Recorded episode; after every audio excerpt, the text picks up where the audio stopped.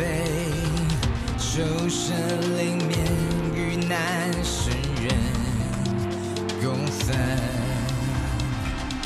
命中我既注定，却不信宿命，背负河流的人逆天半月，我驱散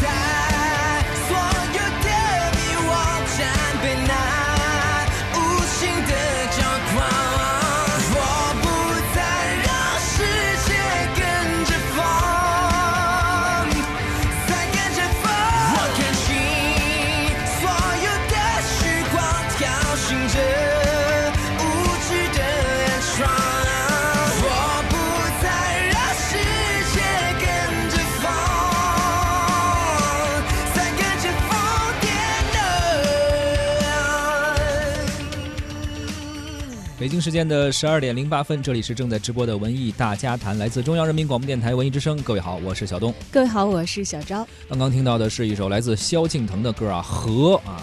北京从来没有哪哪一周像如今这一周这样盼着萧敬腾来啊。对，当然了，他来确实也起了作用啊。嗯你看这温度一下子比上个星期好像就低了有，我觉得小十度那么多了。反正昨天晚上我睡觉都没开空调，我觉得都够了，挺凉快的啊。呃，记得这个七二幺那场，其实让整个北京城都震惊的大雨，当时萧敬腾也是在京城啊。当然，我们今天重点要说的呢，不是这个萧敬腾来不来京的事儿，是我们重点呃说的是他唱的这首歌相关的一部剧集的事儿。对，跟水也有关系，而且正是他所唱的这首主题歌啊，代表的这个电视剧，最近正在热播的一个电视剧《河神》。呃，这首歌呢是最近在爱奇艺上热播的这个网剧《河神》的主题主题曲。该剧根据天下霸唱的著名小说《河神鬼水怪谈》改编而来，讲述了民国年间年间天津卫的水患泛滥，河中的怪力乱神之事频发，一行人卷入了一桩桩惊悚离奇的案件之中的故事。河神开播没有几天，但是点击量呢却非常的迅猛，一下子就破亿了。豆瓣评分目前在八分。不仅对于网剧，其实相较于很多国产的电视连续剧而言，这都属于一个不差的分数了啊。嗯，剧中呢，电影级的观影品质，还有紧凑的情节，收获了良好的口碑。当然，在收视率上也有非常明显的反应啊！你看看这点击量多么喜人，也可以说《河神》呢是近期网剧当中不可多得的一匹黑马了。是你刚刚提到一个词“网剧”，之前我们说网剧，实际上它背后还应该是一个电视剧，只不过在网络平台上去播出。但是从《河神》开始，我们发现到，呃，已经有一些剧吧，都不能叫电视剧了，可能它真的就是网剧了，它只在网络上播出，而不再通过电视平台播出了。嗯，像以前我们可能一想想网剧，觉得嗨就那么回事儿吧啊，嗯拍的肯定要比这个电视连续剧是不是要糙一点啊？是，但是你看到了河神的时候，似乎并不是这样，只网不台的剧目也进入了高品质的时代，一些头部品质的大剧。甚至更加倾向于选择单一的网播的渠道。没错，而且有业内人士也认为，未来的两年到三年之后，百分之八十的电视剧可能不会在电视电视台上去首播了啊，电视剧可能会成为一个历史名词。大剧只网不台，就是只在网上播，而不在电视台播出的趋势也是越来越明显了。不知道这些年您收看剧集的习惯是不是也因为网络播出内容的日益丰富而产生了改变？我觉得我好像是被改变的挺多的。很多人就是躺在被窝里啊，抱着 iPad 或者在电脑上就去追剧了。对，现在这个互联网电视也普及了，你躺在卧室里，你家里的互联网电视也能带给你很多网上的观剧的资源，所以基本上我现在已经告别了守在电视机前等着哪个剧集去更新的这样的一个状态特。别还要等那个时间哈。嗯，欢迎大家在收听节目的同时，也发来您的观剧习惯啊，或者关于今天的话题有任何想聊的啊，嗯，都可以说一正在。追哪部网剧呢？哈，都可以跟我们聊一聊。呃，发来文字留言还有机会获得我们赠出的电影票。我们将会邀请您在七月二十九号，也就是本周六的十二点三十分，在万达国际影城北京丰台店包场推出《战狼二》。如果您感兴趣的话，现在就发送姓名加上电话加上《战狼二》到文艺之声的微信公众号抢票报名吧。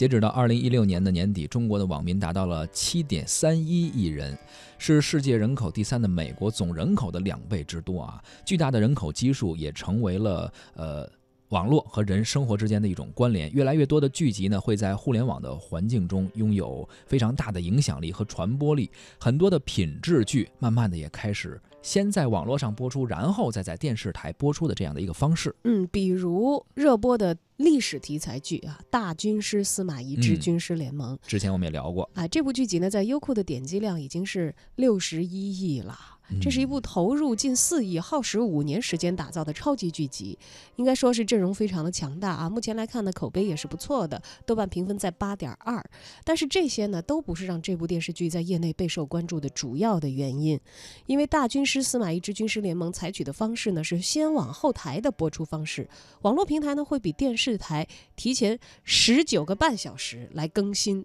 最新的剧集内容，对，将先网后台的播出模式呢，可以说是推到了业内关注的风口浪尖。它这十九个半小时怎么算的呢？相当于是每天一过零点，网上就已经开始播出了，而电视台需要等到新闻联播结束之后啊，七点半才播出。呃，有人说呢，大军师之呃司马懿之军师联盟不像我的前半生这样与生活息息相关，也不像楚乔传那样女性观众喜欢看。什么人爱看军师联盟呢？更多的是男性。啊，可能知识分子居多呀，他们可能平时工作比较忙，也没有时间去守着电视，在一个特定的时间点去看，所以呢，可能更多的会选择在网上看。特别呢，它还是一个历史剧，但又不是正剧。我们都知道有一些戏说的感觉啊，所以好像更加的有网感。通过互联网观看更符合它的播出模式。但是现在来看的话啊，由于各种原因，好像《军师联盟》这第一枪先往后台，并不算是特别响亮，因为好像除了业内的人。普通的观众似乎没太注意到这一点，是。但是先往后台的提出，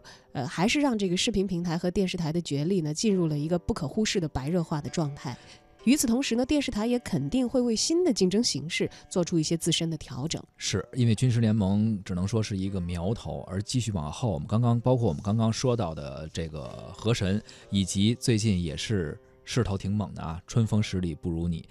也是开始被视频网站看好了，也开始选择了由视频网站通过高价去购买首播权，进行先往后台的播出，甚至是网络独播。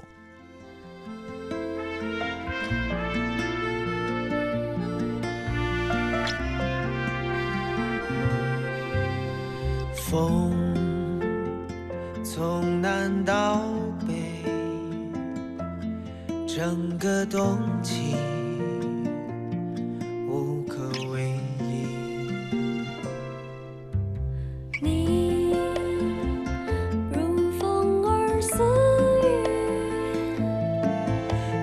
最年少的岁月相遇，相念，相恋。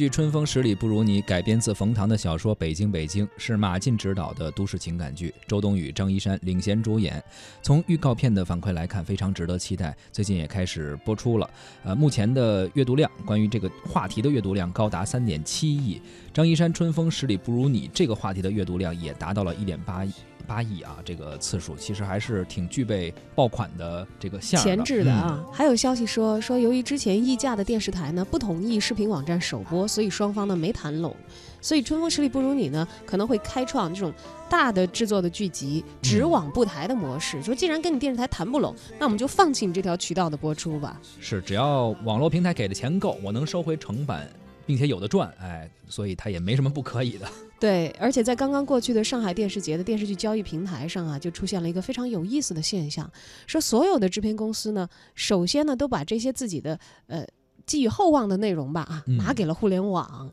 从价格上来讲，比如说大家都在关注的《如懿传》，互联网给的是九百万一集，嗯电视台呢只能给到六百万一集，互联网现在有钱呀，那必须的。而《长安十二时辰》呢，优酷出了一千二百万美集的价格买下了所有的。现在的电视台的播放权呢，其实是在互联网公司的手里。其实关于电视台和互联网的价格战引发这个观点，爱奇艺的首席内容官王晓辉也曾经提及，在过去的一年，S 级头部电视剧的价格上涨了百分之二百，先往后台的电视剧上涨了百分之二百三十。所以说，这个竞争的趋势还是很明显的。目前的增长速度到二零二零年开始啊，呃，S 级的电视剧单集价格有可能达到六千万元，当然这只是一个预测。当然了，这么来看的话啊，目前一线卫视其实还可以靠这个既有的资源和用户是以来做一些这个抗衡也好，或者这个他有自己去跟这个剧集方谈条有话语权，嗯，资本。但是现在谁比较惨呢？一些二线的卫视，本来可能原来就得是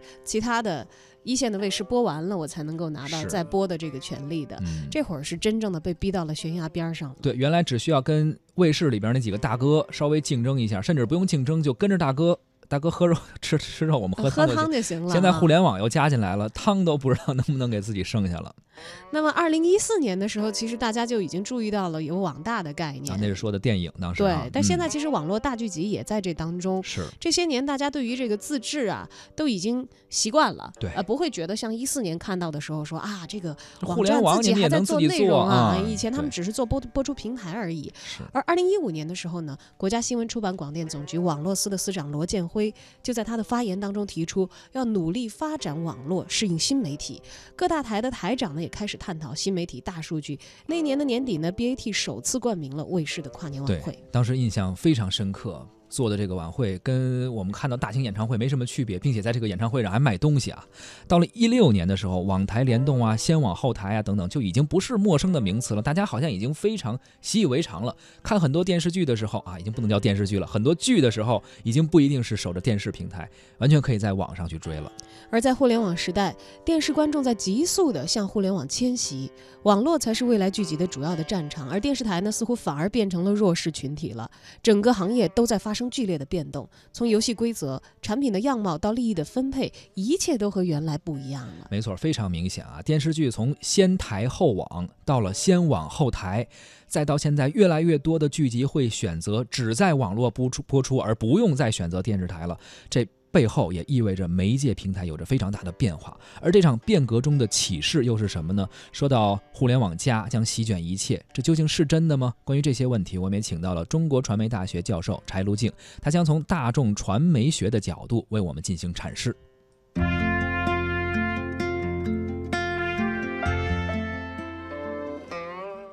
六十多年前，有个加拿大的传播学者叫做麦克卢汉，他写过三本书，一本书叫做《机器新娘》，批判的是工业人；一本书叫做《古登堡星汉璀璨》，悲叹的是印刷人；一本叫做《理解媒介》，在其中他赞美电子人。当时其他的学者很难理解他的观点，对他的态度基本上是讥讽和蔑视。也许大家不曾想到，只过了半个世纪，人们已经开始哀叹印刷媒体唱衰电子媒体了。同样，现在有些人也不太理解，甚至不愿意承认电子媒体已经成为备受冷落的媒体。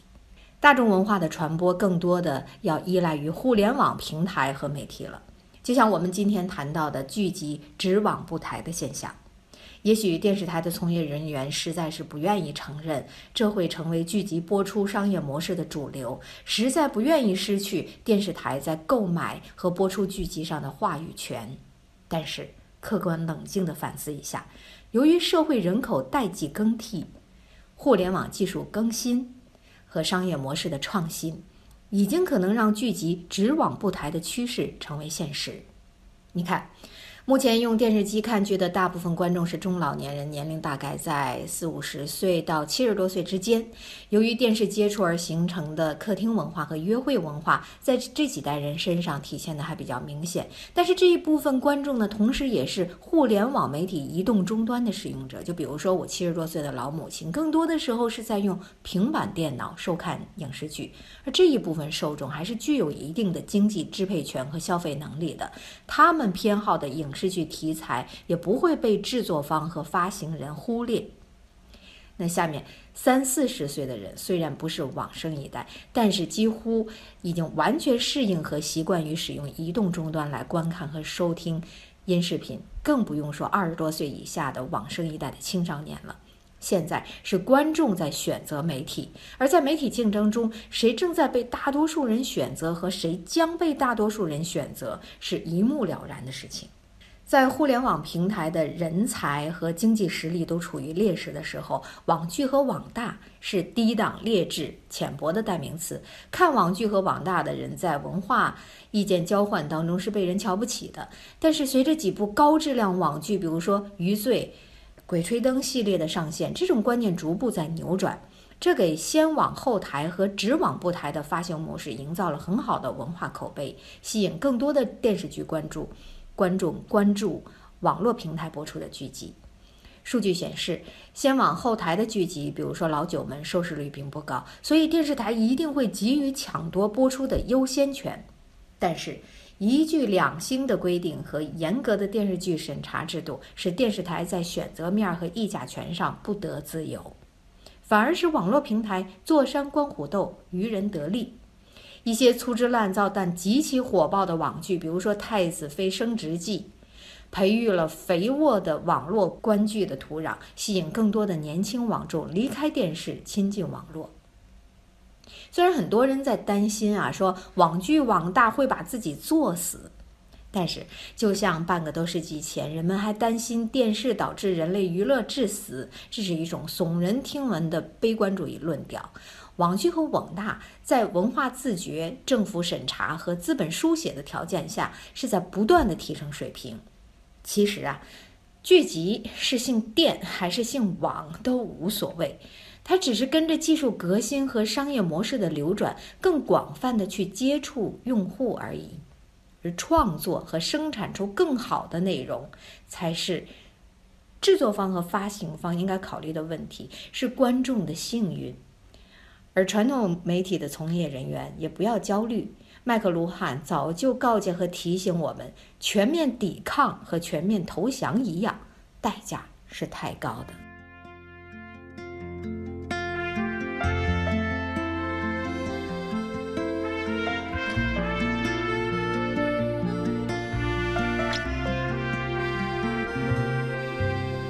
风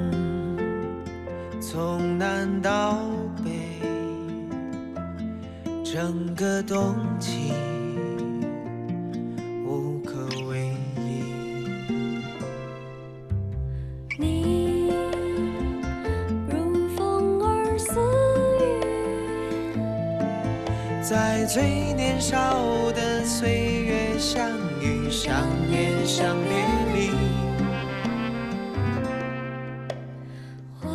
先往后台也好，这个直往不台也罢啊，既然是大势所趋，风已经来了，可能更多的人会迎风起舞，希望成为风口上飞起来的那一波，而不愿意做这个逆风的一些顽固抵抗，而被这个时代所淘汰。其实，因为我们只是关注可能影视剧啊或者综艺啊，关注文娱现象。其实互联网对于我们生活的冲击和改变远远不止这些，包括你说共享单车、共享很多很多事，现在还有说共享珠宝首饰，说以后你就是通过互联网，对，可以去以物易物这样去交换着去互互借吧，这种共享的方式，包括之前啊你说呃电电视台或者说我们说传统媒体可能会被互联网这些播出平台冲击，那实际上那商场说什么了？人家这网购早就给人冲击了，这个都是一个大势所趋嘛。对，所有的人也都在这场变革当中，我们所有的人也都在由此变换着自己的生活方式。你说现在确确实实，我也更愿意在跑步机上一边锻炼着，一边就把自己要追的剧集给刷了，更高效的利用自己的时间。这也成为了一种可能以前合家欢坐在客厅里头守着电视看的时候所想象不到的一种。嗯，呃，享受这个文娱产品的一种方式，但它就是我们现在的生活了。所以对于消费者来说，对于观众来说，可能这是件好事，它可以让你的生活更加高效，可以让你有更多的选择，可以有更多的聚集啊，有更多的机会通过不同的平台呈现给你，你有更多的选择了。呃，也希望吧能够涌现出更多的好的这种电视剧也好，或者叫网剧也好吧，我们已经无法用一个词去定义它了。嗯，更多高品质内容的出现，其实才是观众的终极的需求。不管他是先在电视上看到，还是先在网络上看到，对于优质的这个文化产品的内容的需求，其实是不管哪个媒介的时代，它都一直会在的。